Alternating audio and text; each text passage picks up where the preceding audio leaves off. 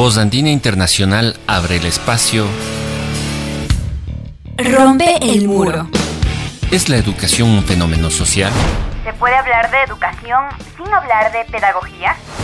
¿Es lo mismo escolarización que educación?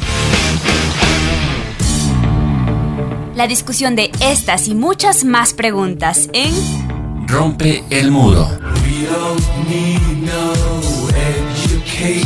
Un programa para docentes, estudiantes y para todos aquellos interesados en la educación. Porque es necesario romper el muro de la educación tradicional. El muro de la educación que reproduce el sistema. Porque los docentes, los estudiantes y las personas son mucho más que otro ladrillo en el muro.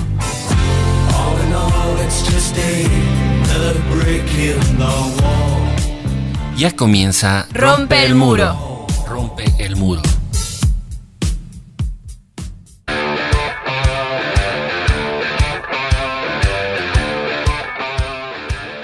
Muy buenas noches, queridos radioescuchas de su programa educativo Rompe el Muro. Como cada jueves estamos eh, aquí dándonos cita para conversar sobre unos temas educativos, sobre los temas que vinculan la educación con otras áreas del pensamiento de la sociedad. En esta mm, noche vamos a conversar sobre la educación y su relación con lo visual. Eh, este campo pues sin duda, importantísimo este campo que nos ataña cada una de las actividades humanas a, digamos, a la mayoría de, seres humanos, ¿no? Eh, el acto educativo tiene estrechos vínculos con la imagen y lo visual, pero las dimensiones de la imagen en la educación son diversas y las interacciones entre la educación y lo visual no solo se dan en el proceso pedagógico. ¿Qué relaciones hay entre ambos campos donde trabajan la imagen y la educación? ¿Cuáles son todos los ámbitos de lo visual? Cómo influyen las TICs en la imagen, son preguntas cuyas respuestas conoceremos esta noche, entre otras preguntas, entre otros eh, pues conceptos, entre otros temas que hablarán nuestros invitados. Para ello tenemos dos invitados especialistas en la temática de lo visual y de la imagen desde sus diferentes dimensiones. Ellos son Alex Lenker, doctor en estudios culturales latinoamericanos eh, por la Universidad Andina Simón Bolívar, sede de Ecuador, magíster en Estudios de la Cultura, Convención en Comunicación en la misma universidad, licenciado en Ciencias de la Educación por la Pontificia Universidad Católica del Ecuador, artista visual y realizador de cine por el Instituto de Artes Visuales PPF y UW Films de Alemania. Es docente de la Universidad Andina Simón Bolívar.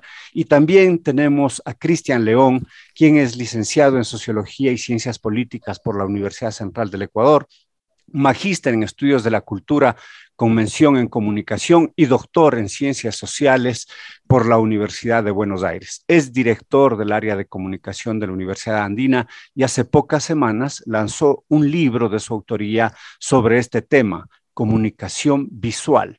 Y sin más, pues damos la bienvenida a nuestros dos colegas eh, de aquí, de nuestra casa de estudios de la Universidad Andina, y comenzamos con, con las preguntas.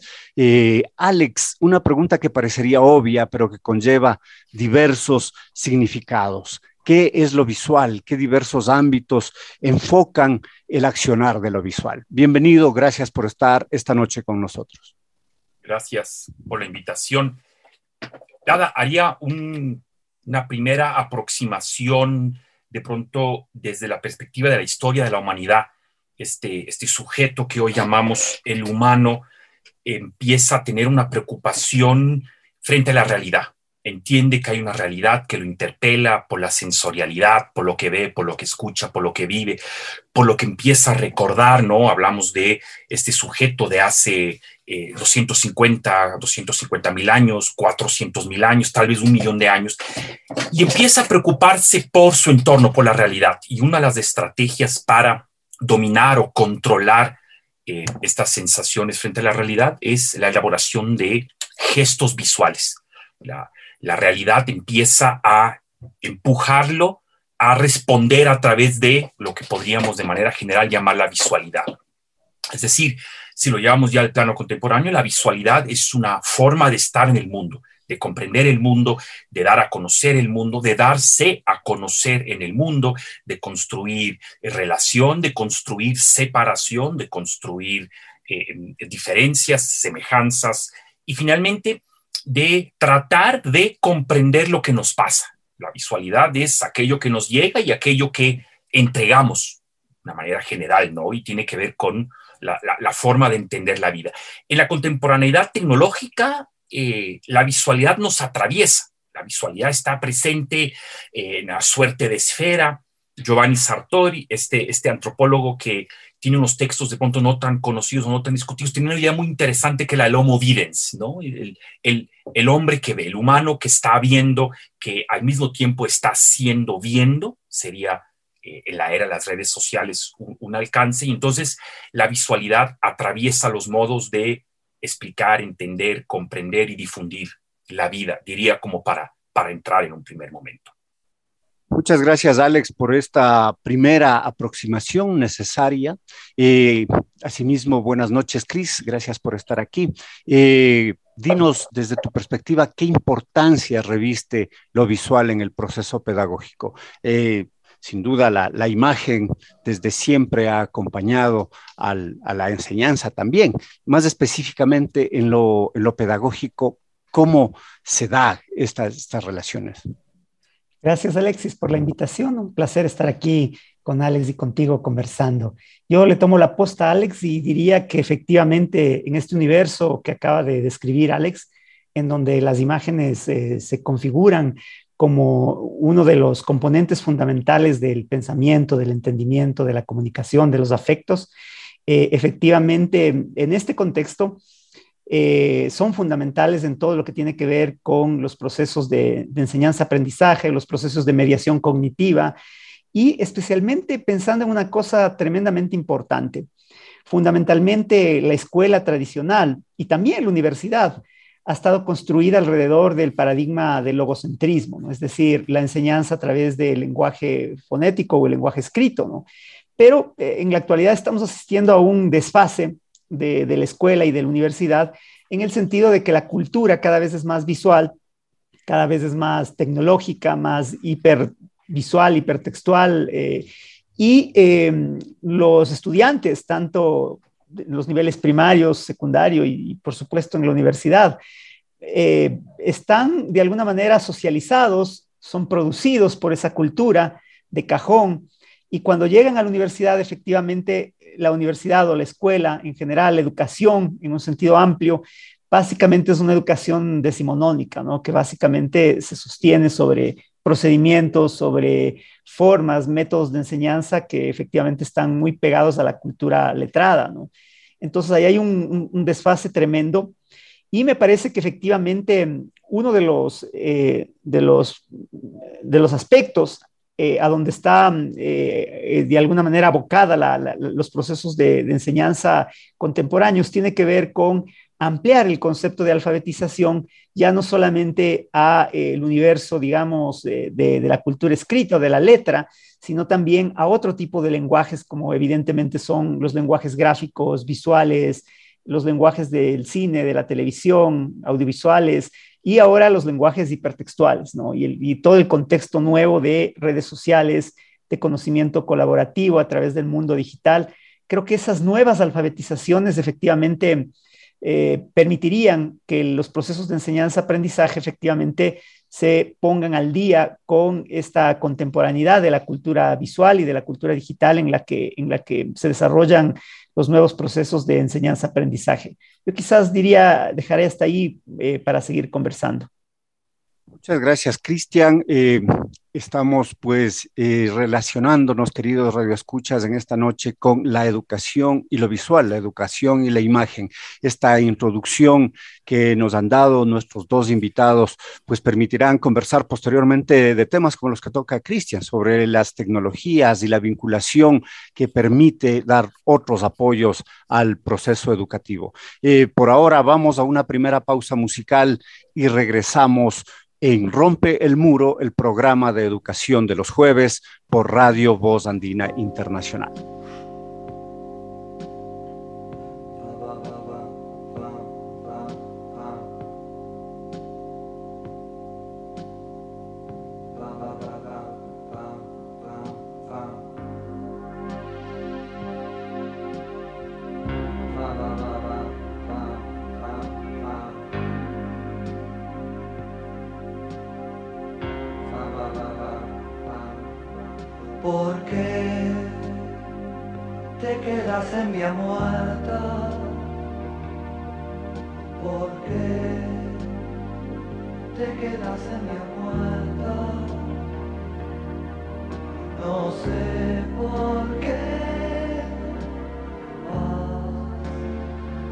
Vas hacia ese lugar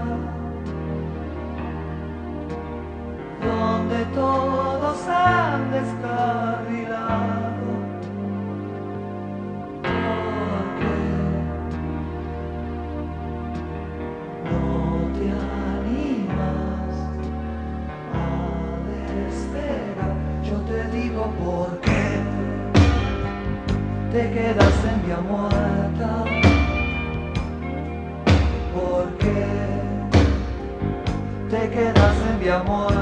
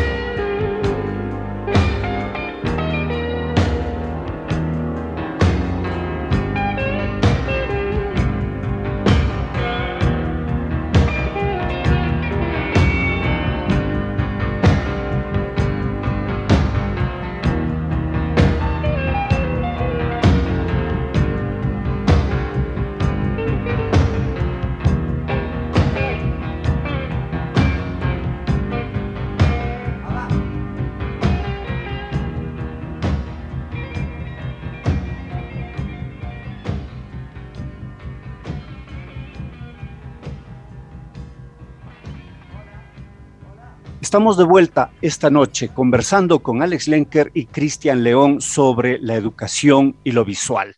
Eh, querido Alex, eh, para este programa eh, yo recordaba algunas apreciaciones que hacía Roland Barthes sobre la imagen. Por ejemplo, él hablaba de la imagen desde el estudio y desde el punctum, desde las relaciones del estudio como, como ese campo que nos deja en el gustar o el no gustar, pero la importancia que tiene el punctum. Eh, quizás desde desde esa, desde esa visión que puede ser profunda, ¿cómo se expresa en la educación la presencia de la imagen? ¿Cómo se logran estos espacios o, no? ¿O cómo, cómo se, se da estas relaciones?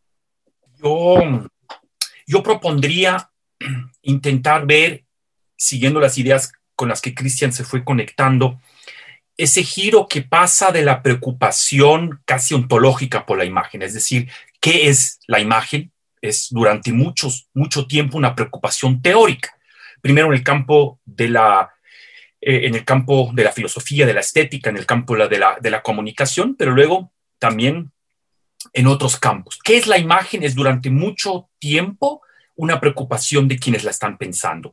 Y yo trataría de llevar la pregunta a lo siguiente, más que preocuparnos por qué es la imagen, porque la imagen nos eh, eh, desborda, la imagen es hiperpresente, no le fue posible al MIT en el 2017 calcular la cantidad de imágenes que hay en el mundo, un intento por decir cuántas imágenes se producen al día y no hay manera.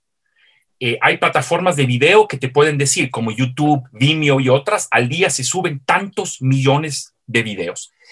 Y yo entonces invitaría a pasar de la preocupación por qué es la imagen a preguntarnos qué se hace con las imágenes, de qué manera los grupos sociales, culturales, estamos usando la imagen para qué. Y lo llevaría de regreso al terreno de la educación, en donde en los 60 y los 70 hay unas rupturas, por ejemplo, en la teología de la liberación, en, en la pedagogía de la liberación, en la pedagogía libertaria y en otras formas, en donde hay que llevar a imagen ciertos momentos, es decir, la educación se preocupa por incorporar las imágenes porque dice las imágenes son parte de la vida, de la vida educativa, y los docentes empiezan a poner películas, a poner eh, pequeños productos audiovisuales, el diaporama y los slides y demás, versus una educación que en este momento, diciembre 2021, tiene a docentes y a padres discutiendo en torno a la educación virtual y la distracción que supondrían las imágenes. En un momento en donde docentes intentan que los dispositivos que están en el aula, computadoras, tablets, celulares, no distraigan con las imágenes. Entonces, yo, yo dejaría de pronto esa pregunta importante que es una pregunta a ser trabajada, es una pregunta que no se puede responder de golpe, pero ¿qué hacemos con las imágenes? Y lo que ha sucedido en estos 50, 60 años es que sí, la imagen ha ingresado al aula y ya Cristian lo fue explicando de una manera muy tangencial, muy mini complementaria, es decir, eh, se mantiene un currículo que es logocéntrico, unos textos, unos textos que son relativamente estáticos, que son lentos para ir con el espíritu del tiempo, ¿no es cierto? Un zeitgeist que se dispara, ¿no? Eh, y que no quiere asumir que está compitiendo con unos relatos. Aquí de pronto uno podría ir al terreno que discute mucho más Rincón, el de las narrativas, el de las narrativas visuales, digitales, mediáticas, como lo querramos denominar, que hace que tú tengas a un estudiante en el aula siguiendo un texto que él intuye que no le está diciendo nada para su presente, que es un texto que se fue quedando, ay, este es un texto que asume preocupaciones de mis padres o mis abuelos, mientras él está preocupado por conectarse a determinado canal. Es decir, hemos perdido el primer proceso del, o hemos perdido el primer elemento, perdón, del proceso educativo, que es la atención, el interés. No, no llevo el interés de ese estudiante hacia la contemporaneidad, sino hacia un texto que en algunos casos fue hecho hace varios años, cuando su interés está en otros espacios. Ese es como el primer tema. Lo que veo con frecuencia, porque como realizador me contactan los hijos de amigos, los hijos de conocidos o los hijos de vecinos y me dicen esto. Mi hijo tiene que hacer un video y no sabe cómo hacer el video. Mi hijo tiene que hacer unas grabaciones, pero no sabe cómo se hacen las grabaciones. Y lo que voy viendo en estos pequeños acompañamientos es cómo la educación permite el ingreso del soporte tecnológico sin incorporarlo a la malla curricular, sin incorporarlo a las destrezas, ¿no es cierto? Y entonces dicen, bueno, para que no se aburran con el texto de historia, pueden hacer un video. Esa indicación, pueden hacer un video completamente general, no se le da herramientas ni nada. Bueno, la visualidad desde hace unos años, Cristian lo mencionó hace un momento, es multidireccional. Estos, nuestros estudiantes de escuela y de colegio de la, de la actualidad son consumidores y productores al mismo tiempo. Están produciendo videos, están subiendo contenidos, están compartiendo y se vuelven también mediadores, pero la escuela tradicional, en el sentido institucional, eh, no acompaña esto. Yo varias veces lo he discutido, lo he discutido desde hace años. Las convocatorias de fondos concursables en muchos países no incluyen a los ministerios de educación, ministerios de cultura, eh, institutos de fomento, eh, fondos audiovisuales, fomentan la producción, pero no está acompañada de un fomento de la educación audiovisual, que implicaría asignaturas de lectoescritura audiovisual, de interpretación de la imagen, de relacionarse con referentes audiovisuales y de empezar a producir contenidos ¿no? De empezar a decir, vamos a hacer contenidos, ¿no? En cursos que he dado a docentes, cuando invito a los docentes a que motiven a los estudiantes a contar su entorno, sucede algo explosivo. Y es que por primera vez alguien le pregunta, ¿cómo es el lugar en el que vives? ¿Cómo es la perspectiva con la cual entiendes tu mundo? Y súbitamente tiene la atención del estudiante, porque el estudiante quiere narrarse a sí mismo. Entonces creo, y lo dejaría ahí, que es importante empezar a discutir qué hacemos con las imágenes para explicar nuestras formas de estar en el mundo y de contar esa participación del mundo de la vida. Muchas gracias, Alex. Eh, eh, sin duda, queridos radioescuchas, también eh, vinculamos al aprendizaje significativo los temas de la imagen y la necesidad del docente de, hacer esta, estas vinculaciones.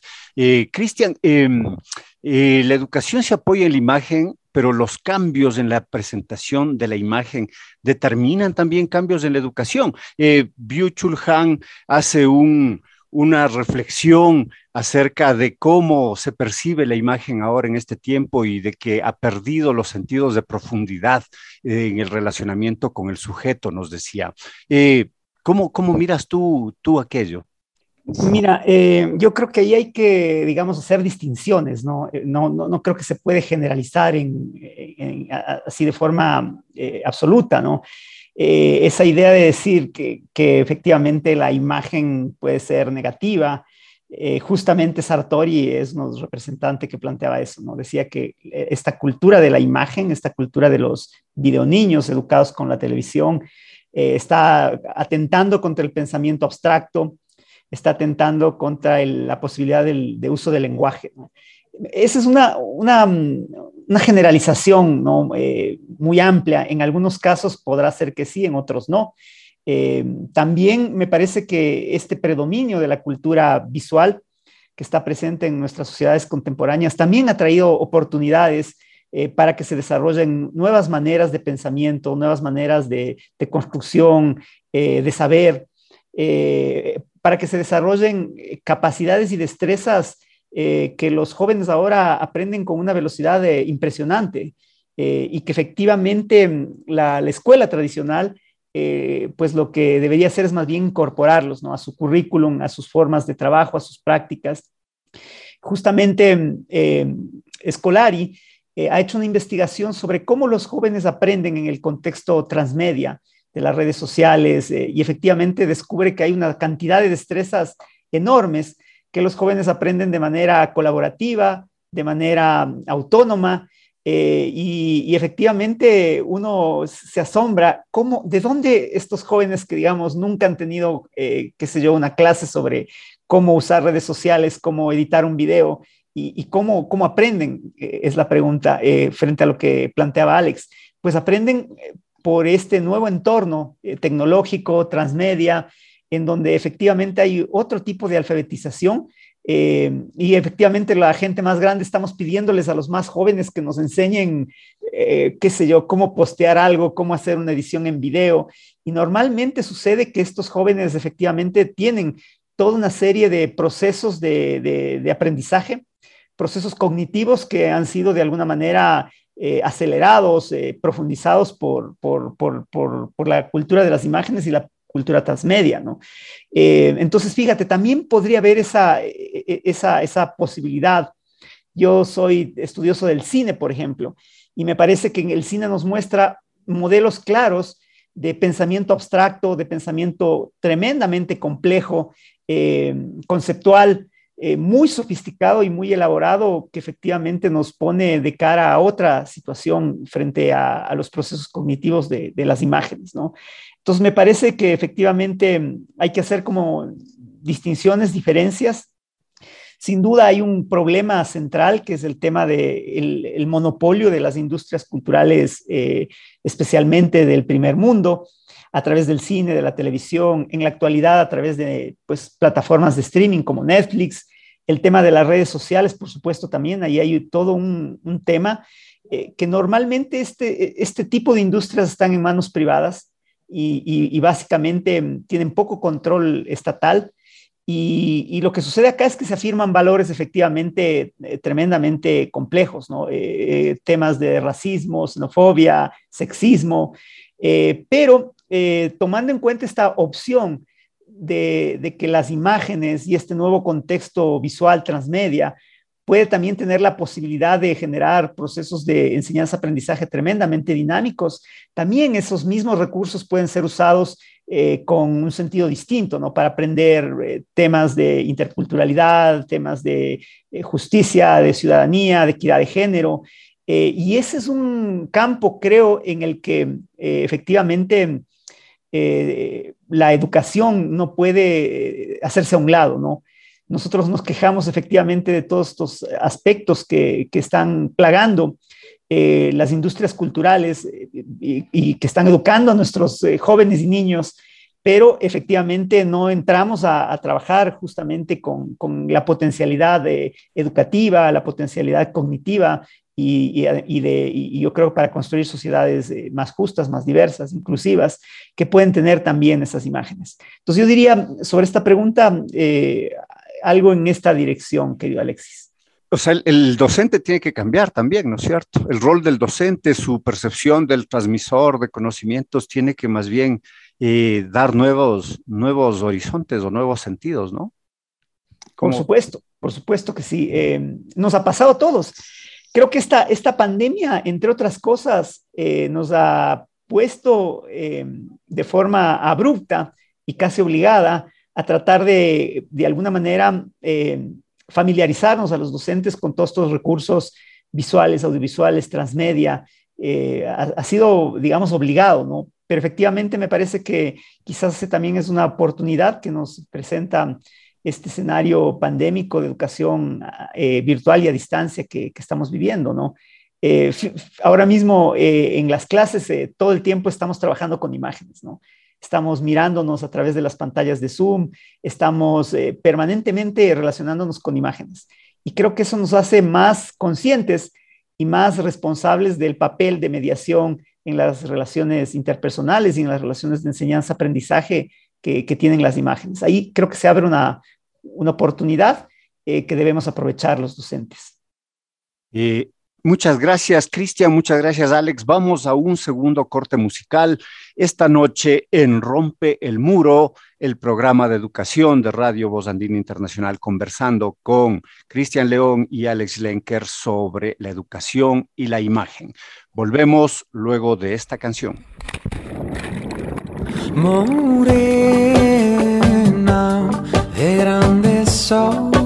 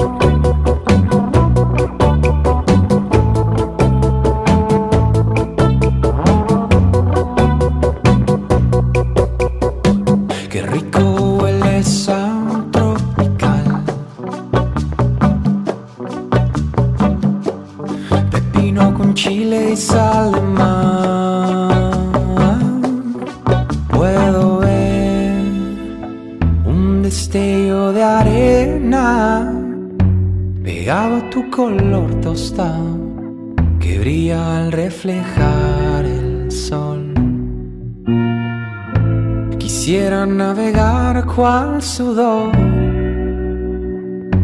Tu piel morena, rumbo a hacerme vapor, echados al sol, sin tu bañador, oh, echados al sol.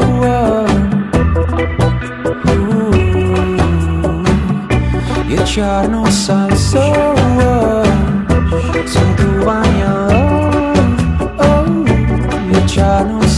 echarnos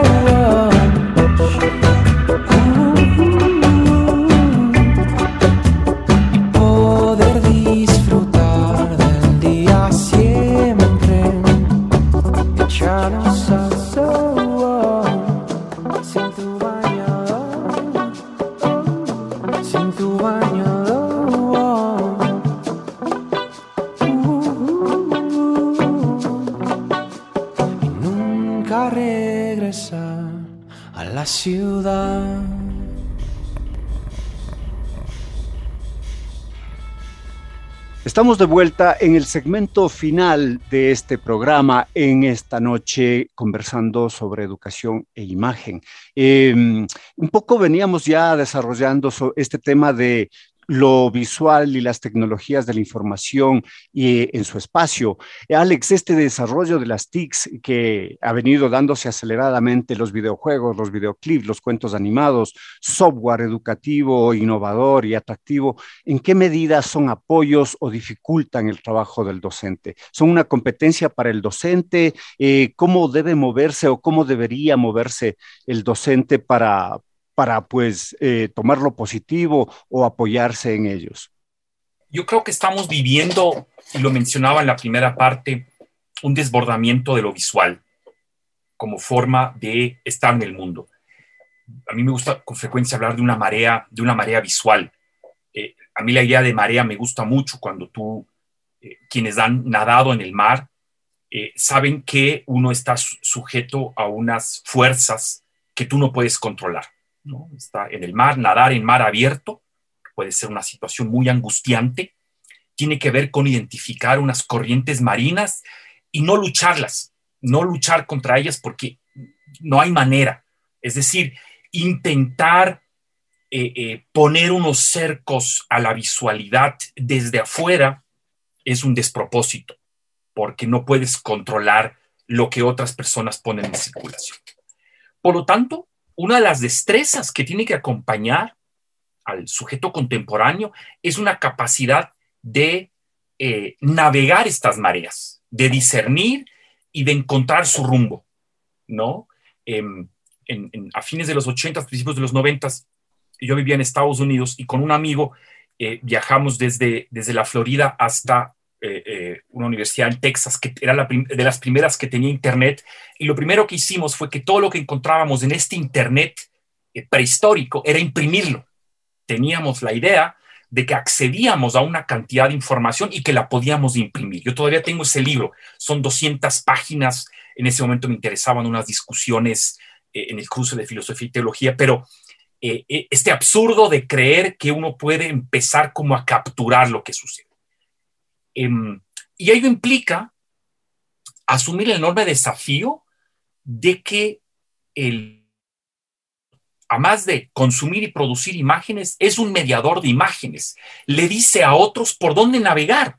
Cuando tú miras las redes sociales, como ya lo mencionó hace un momento Cristian, quien está navegando es al mismo tiempo el que da pistas para navegar por esta marea y reproduce contenidos sobre fútbol, sobre textos que ha encontrado, sobre debates, sobre discusiones. En la época de la pandemia, las redes sociales se llenaron de grabaciones de Zoom y súbitamente podías seguir congresos, cursos, talleres que te hubieran implicado antes viajar a ese país y que ahora estaban online. Entonces hay una mediación. Quien navega por esta marea le está señalando un rumbo posible a otros. Y esto sucede actualmente de manera informal, de manera espontánea, de manera errática. Y habría que incorporarlo a las destrezas. Y esto me remite al segundo problema, y es que la educación aún mantiene un enorme arraigo sobre contenidos. Se sigue creyendo que la educación es la transferencia de una cantidad de conocimientos en tanto contenidos. Una, la cantidad de contenidos que tenemos sobre el mundo desborda hiperexponencialmente nuestras posibilidades, ¿no? Eh, la cantidad de artículos que hay actualmente sobre el COVID son infinitos. Si al inicio de la pandemia eran unos pocos, en año y medio hay miles y miles y miles de artículos, nadie va a poder leerlos todos. Significa que hay que encontrar una manera de navegar, pero hay que entender además que no es posible ponerse una cantidad determinada de contenidos como un objetivo educativo. Eso es un absurdo. El objetivo es pasar a las destrezas, ¿no es cierto?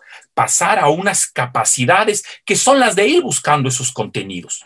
De hecho, los adultos, cuando ayudamos, por ejemplo, eh, a los hijos en ciertas tareas, no tenemos esos contenidos, porque ¿quién se acuerda lo que estudió en geografía en, octavo o noveno? ¿Quién se acuerda de determinadas leyes matemáticas? No, no lo recordamos, porque no ha sido, y tú lo dijiste, Alexis, no ha sido significativo en nuestras vidas, a no ser que trabajes en ese campo. La gran mayoría de los contenidos que nos, nos traspasaron en la época eh, eh, de educación primaria y secundaria estarán en alguna parte eh, del hiper, del hiper, de la, de la, de la memoria absolutamente hiperdesplazada. Lo que nosotros hacemos es utilizar nuestras destrezas para ir a buscar esos contenidos. A ver, esto es cuestión de revisar este libro, revisar alguna página y los contenidos vuelven. Bueno, la estrategia está ahí, en encontrar unas eh, destrezas que le permitan al alumno, al estudiante,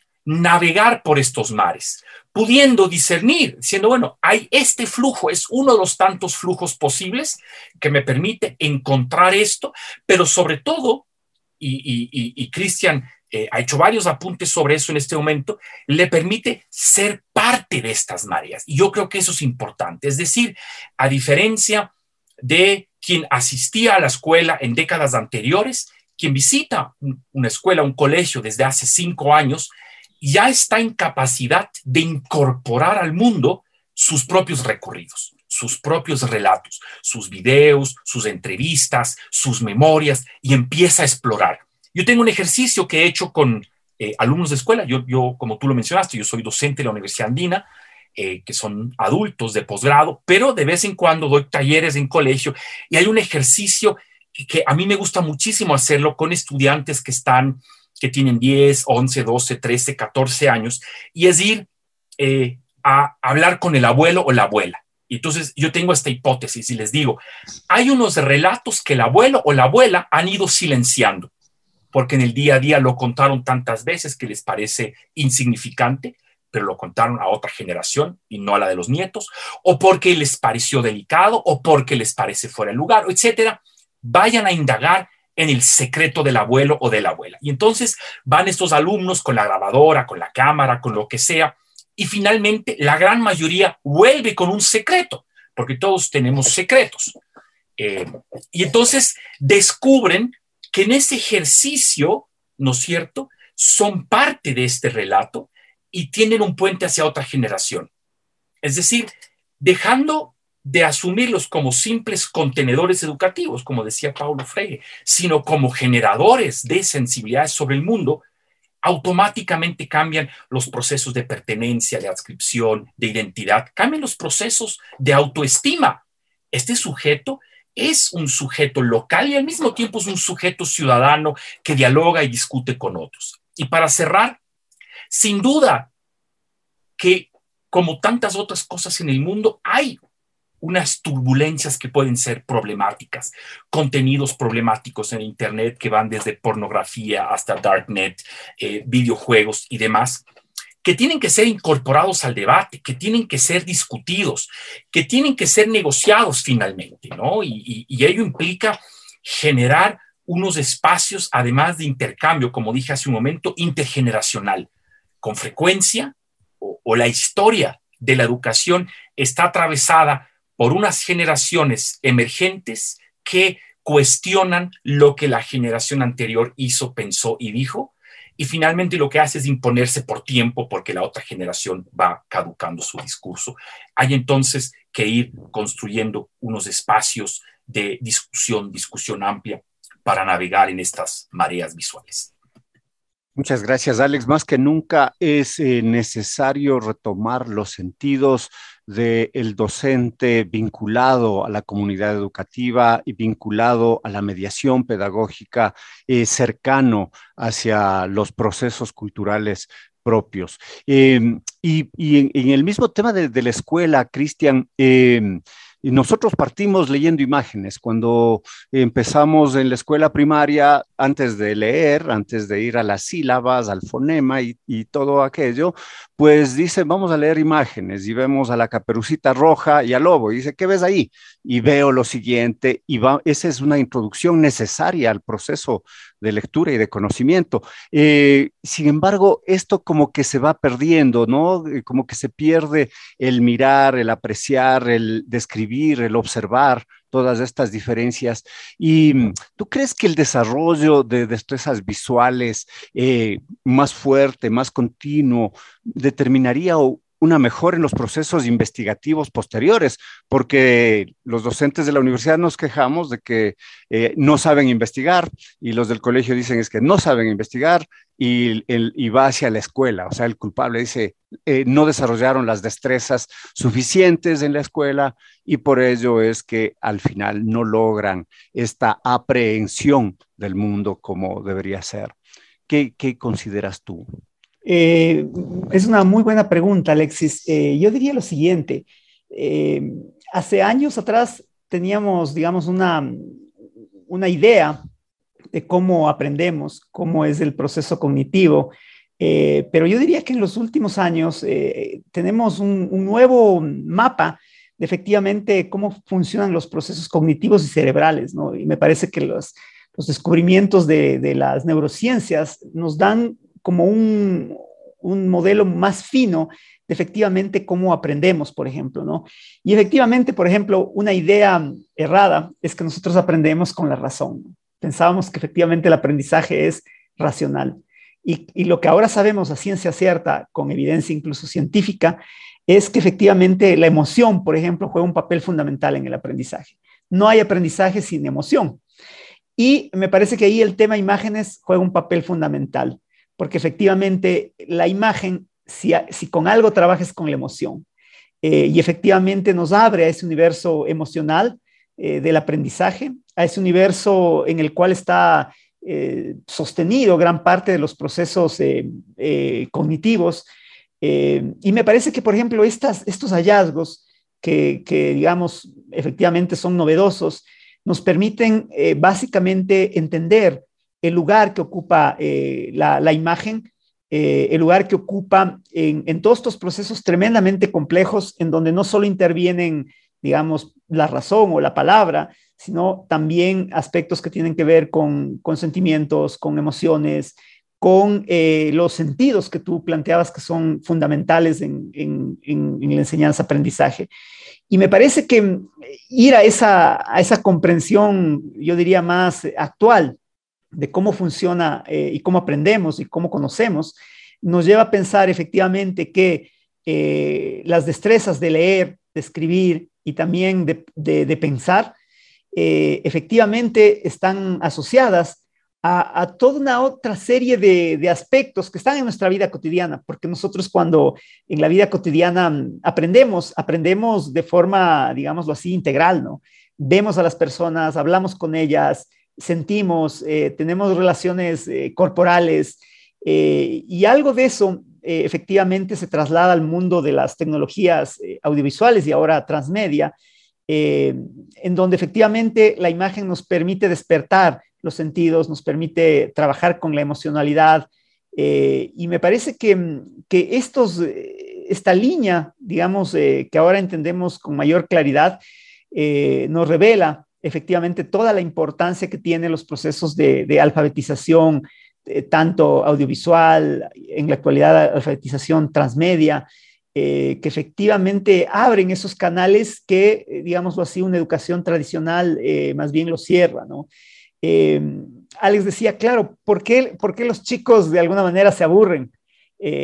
porque a, a, nosotros también nos ha pasado, ¿no? Uno dice, este es un texto fabuloso, y de pronto los estudiantes no, no, no tienen interés? Pues seguramente es porque efectivamente los aspectos emocionales, los aspectos sensoriales no están presentes ahí. Eh, y efectivamente creo que hay otras estrategias eh, para poder eh, de alguna manera usar esta potencialidad que tiene la imagen para poder enseñarnos procesos de, de, lectura, de interpretación, de comprensión y también de escritura, ¿no? Por ejemplo, igual en mi caso, eh, aunque no necesariamente nosotros trabajamos en, generar destrezas profesionales en el campo audiovisual, es tremendamente interesante cuando tú les pones a hacer a, grupos, equipos de trabajo que escriban con imágenes, ¿no? Eh, no, se trata de la calidad o de, pues de la gramática o la estética de la imagen, sino simplemente hacer este proceso de, eh, de forma, si ustedes quieren, amateur, construir, crear, eh, eh, y pensar con imágenes, ¿no? Y realmente esos procesos son tremendamente ricos y efectivamente nos llevan, nos conectan con esas nuevas eh, actitudes, con esas nuevas destrezas que efectivamente los jóvenes, incluso los adultos, en la actualidad tenemos por, por habitar en este mundo de imágenes y de redes sociales, ¿no? Entonces yo creo que algo de eso efectivamente se puede y se debe implementar en, en, en las aulas creo que esa es nuestra obligación. Nos toca eh, a nosotros mismos eh, reaprender y desaprender quizás todo lo que aprendimos de la educación tradicional, porque efectivamente eh, yo creo que es la manera contemporánea en cómo se, puede educar y se debe educar además, aprovechando todas estas posibilidades que nos permiten las imágenes y las nuevas tecnologías.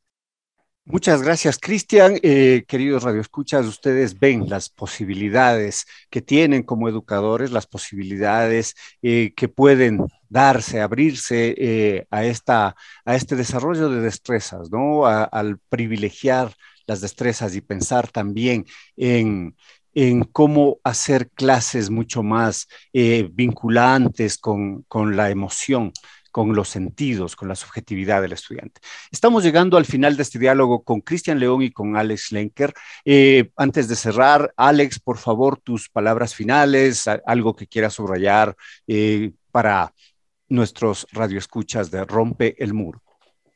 Sí, en uno de los murales que Diego Rivera hizo eh, a lo largo de su vida artística, este gran muralista mexicano, en Detroit, muestra la famosa cinta fordiana que era la base, la columna vertebral de este capitalismo rígido, fuerte, convertida en unas ondas, convertidas en unas olas, en unas oscilaciones.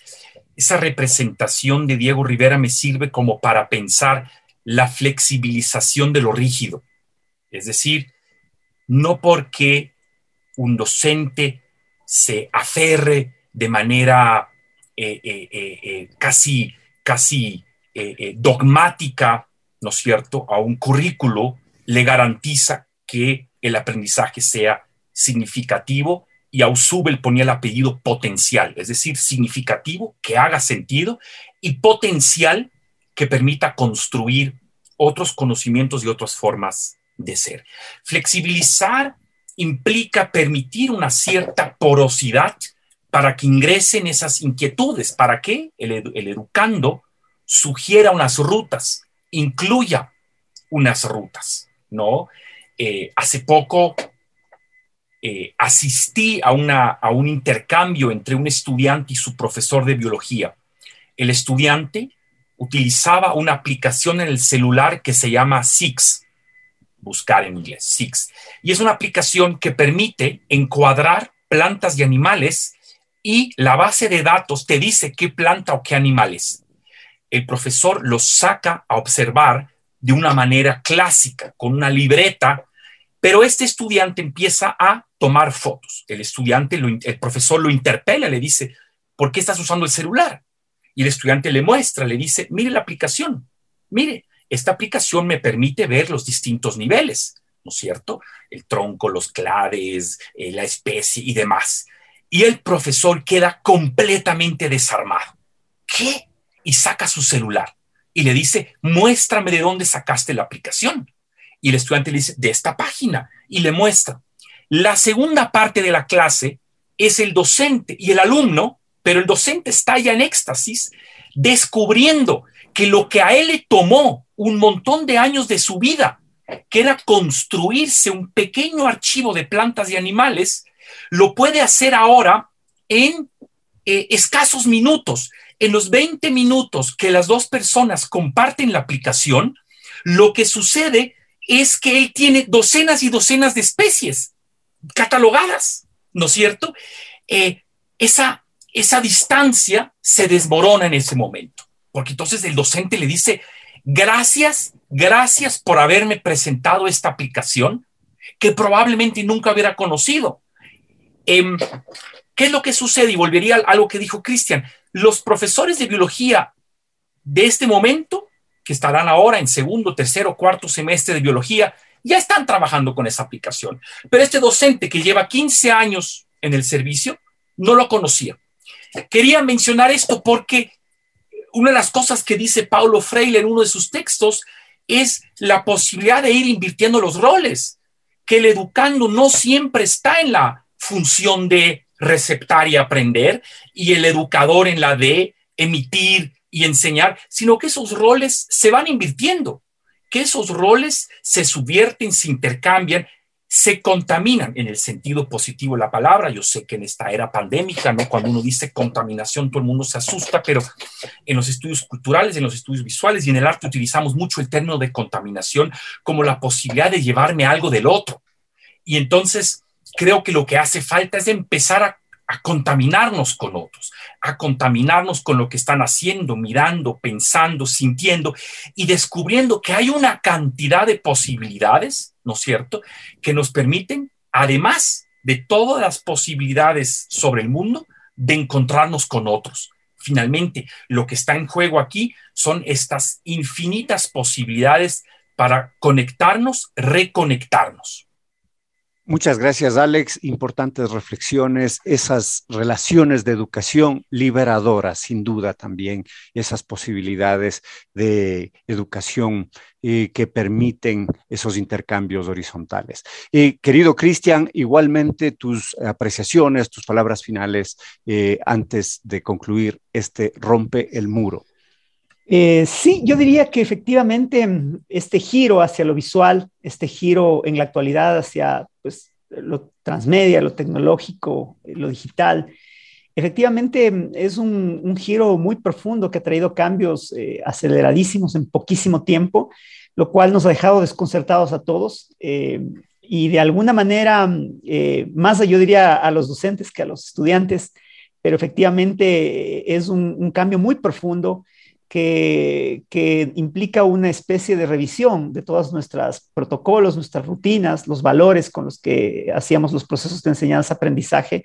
Creo que efectivamente eh, hay eh, en, todo este nuevo contexto en el que se desarrolla la comunicación, eh, la educación contemporánea, Creo que hay, eh, por supuesto, temas tremendamente complejos, pero también hay posibilidades eh, que se abren, eh, posibilidades de, generar efectivamente procesos de, aprendizaje significativo, de aprendizajes horizontales, procesos también de colaboración, de, de, colabor en, en la enseñanza-aprendizaje. Creo que también efectivamente todos estos nuevos cambios hacia, hacia esta reconsideración de la imagen, eh, del lugar que ocupa dentro del, del, proceso de enseñanza-aprendizaje, nos abren también esas posibilidades de pensar otro tipo de, de, ser humano, eh, menos, eh, yo diría, monolítico, menos centrado solamente en, en, la palabra o en el pensamiento. Nos, nos, nos, llevan a pensar en efectivamente la revalorización de los sentidos, de, los afectos, eh, nos llevan a pensar en la revalorización de otras formas de comunicación y de pensamiento, y creo que ahí hay una, oportunidad, una, también una, potencialidad, ¿no? Yo diría que efectivamente eh, esa potencialidad eh, nos hace pensar en que efectivamente lo que decía, no, no todo lo que trae pues este, este cambio, este giro es eh, efectivamente negativo, ¿no? sino que también hay, hay posibilidades de nuevas formas de, educación, de conocimiento, de aprendizaje. Eh, yo cerraría con eso, Alexis, y te agradezco mucho por la invitación. Muchas gracias a Cristian León y a Alex Lenker, dos queridos amigos, dos queridos colegas, por haber compartido este diálogo en Rompe el Muro, el programa de educación. Gracias a ustedes, por supuesto, queridos radioescuchas, que cada jueves a las siete y media de la noche están aquí eh, eh, atendiendo los diálogos sobre la educación. Gracias a Karina Torres, siempre en los controles, en la edición del programa. Soy Alexis Oviedo, me despido de ustedes hasta la siguiente semana. Salud y alegría, que tengan un lindo fin de semana todos. Buenas noches.